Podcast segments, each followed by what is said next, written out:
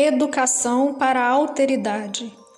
Em virtude dos múltiplos malefícios dos preconceitos em geral e da homofobia em particular, tanto a intrínseca ao indivíduo quanto a social, fica claro que necessitamos de atividades educativas pró-alteridade em nossa sociedade. Isso incluiria desde programas de educação sexual e afetiva até cursos, workshops e intervenções em escolas, igrejas, centros espíritas e demais grupos sociais de promoção do respeito, da fraternidade e da inclusão de todos os diferentes e todas as diferenças. Texto do livro Homossexualidade sob a ótica do espírito imortal, ano de 2012, autor Andrei Moreira.